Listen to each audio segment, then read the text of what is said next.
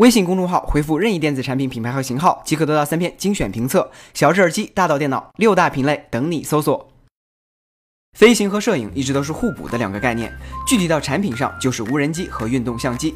几年前，GoPro 凭借 Hero 相机快速占领了市场的主导地位，当时我们还能看到 GoPro 和大疆的合作。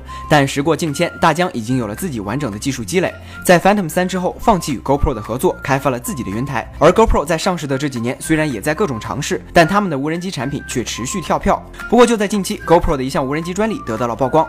从设计图上看，它是一个方盒造型的产品，利弊部分可以收纳进机机身，看起来和强悍的飞行性能并不搭架。有网友还为这个产品专门制作了一段概念视频，只是这个致敬充电宝的造型能否成为 GoPro 的 Hero，暂时未知。不过没有疑问的是，Pokemon Go 意外的成为了任天堂的 Hero。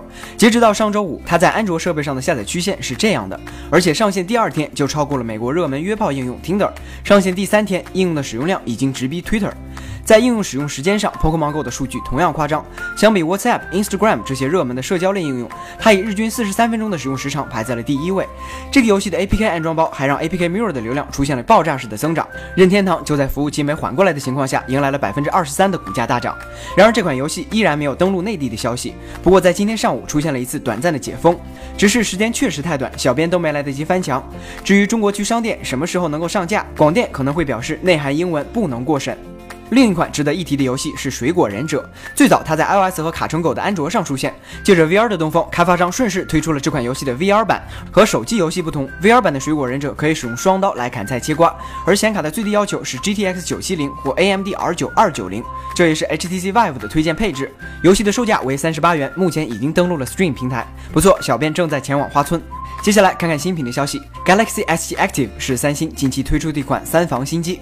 不过最新的美国消费者报告在测试过后表示，并不推荐这款产品，因为它主打的三防功能并没有做到有效的防水。手机在进入水中三十分钟后基本够带，这是消费者报告测试了两次之后得出的结论。三星则回应，他们正在调查此事。这个事件告诉我们，防水手机不一定防水，就像老婆饼里不一定有老婆一样。新机方面，今天又有不少产品的谍照出现。首先，魅族 MX 六的新机被再次曝光，金属后壳的天线工艺和 Pro 六确实如出一辙。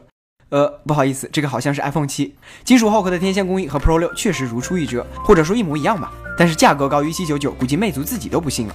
而小米则是在周末公布了红米品牌的三位代言人。